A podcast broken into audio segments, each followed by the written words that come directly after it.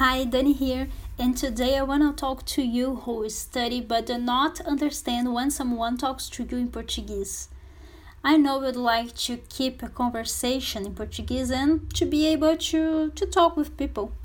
But I also know that you are probably having difficulty to understand when they speak to you. You can even read some things in Portuguese, but you don't understand when a Brazilian talks to you. You don't understand any audio, music, or, or movies you would like to watch. Then you feel discouraged and frustrated because you do not understand and you cannot speak. I see that many students have the same difficulty. Uh, they don't understand when someone speaks to them and they think they will never be able to speak Portuguese. If you identify it with this video, I want to invite you to join the Speak and Understand Portuguese course, where I teach you for free and 100% online how you can unblock Portuguese speech, learn how to pronounce and understand when someone talks to you. So, this course is four day long with practical classes and challenges to, for you to finally be able to start and keep a conversation in Portuguese. So that will help you to better understand conversations and audios in Portuguese and also understand when a native speaks to you.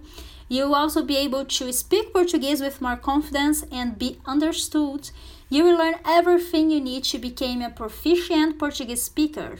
After all, speaking and understanding are the most essential skills for anyone learning a foreign language.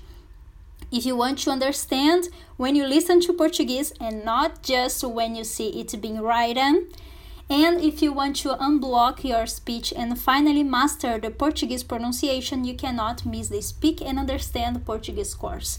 Just for you to know a little of what we will see in this course, so you will have practical challenges every day.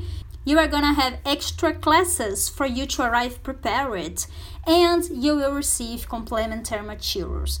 Uh, I will also answer all of your doubts, and if you apply everything you learn in this course, for sure you will take your Portuguese to the next level.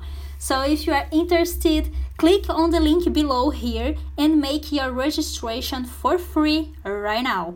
So the link is brazilianing.com slash SUP. It means speak, understand Portuguese. Thank you so much and see you next time. Bye bye.